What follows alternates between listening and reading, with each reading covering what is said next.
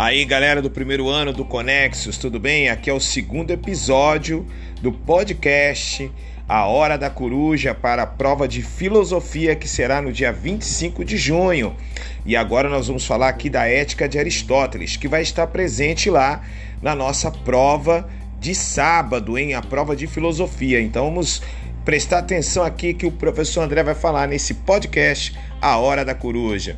Então vamos lá. Como é que Aristóteles vê a ética? Bom, a ética utilizada por Aristóteles é para definir um tipo de ação em que o agente é idêntico à ação praticada e tem o sentido de indicar que o ser humano pratica sua ação, isto é, age refletidamente, estipulando causas e consequências dos seus atos.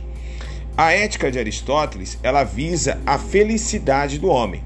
Então o homem, ele vai agir de forma ética buscando o que? A felicidade. Porém, para alcançar isso, ele tem que escolher o melhor caminho, que vai residir no meio termo entre a paralisação causada pelo excesso de medo ou o risco que se ocorre pela ausência de um medo de se arriscar dentro de uma ação.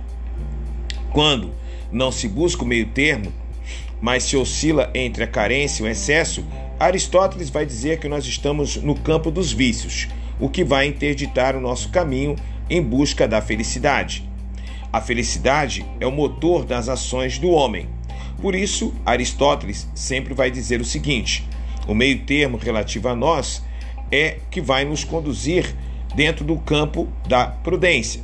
E agindo de maneira prudente, eu serei capaz então de buscar essa questão que está pautada na felicidade. Então, é muito importante para você, aluno, que seja capaz de entender o que Aristóteles está pedindo.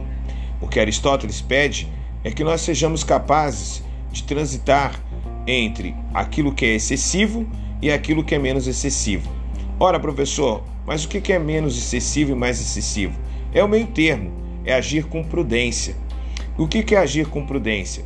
Consiste em que o indivíduo mantenha o discernimento em relação ao que é bom e mal para si próprio em cada circunstância. O pensamento de Aristóteles segue atual, pois ele propõe que, apesar dos condicionamentos sociais e valores coletivos, cada indivíduo tem a capacidade de formar a si mesmo por meio dos seus hábitos, refletindo sobre os seus atos e escolhendo como agir em cada situação e buscando aquilo que é mais importante, a vida feliz. Esse é o caminho que Aristóteles propõe. A felicidade deixou então de ser aí apenas uma busca qualquer, mas é uma busca dentro de uma ética. Portanto, para ser virtuoso é necessário adquirir o hábito de refletir, de avaliar as ações e somente então escolher o que é melhor. Entretanto, além desse aspecto racional, a virtude também é moral, pois ela conecta a boa medida das emoções ao meio termo entre o prazer e a dor, entre o excesso e a falta. Então Aristóteles ele está nos abrindo o caminho da felicidade a partir então da conduta de virtude.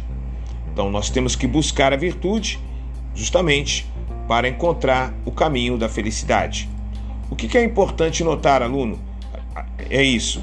A política está essencialmente vinculada à moral no pensamento aristotélico, pois a finalidade da vida coletiva do Estado é a virtude, o que inclui a formação moral dos indivíduos e a gestão da vida coletiva, a partir da criação dos meios para que a virtude seja possível, funcionando como um complemento da atividade moral individual.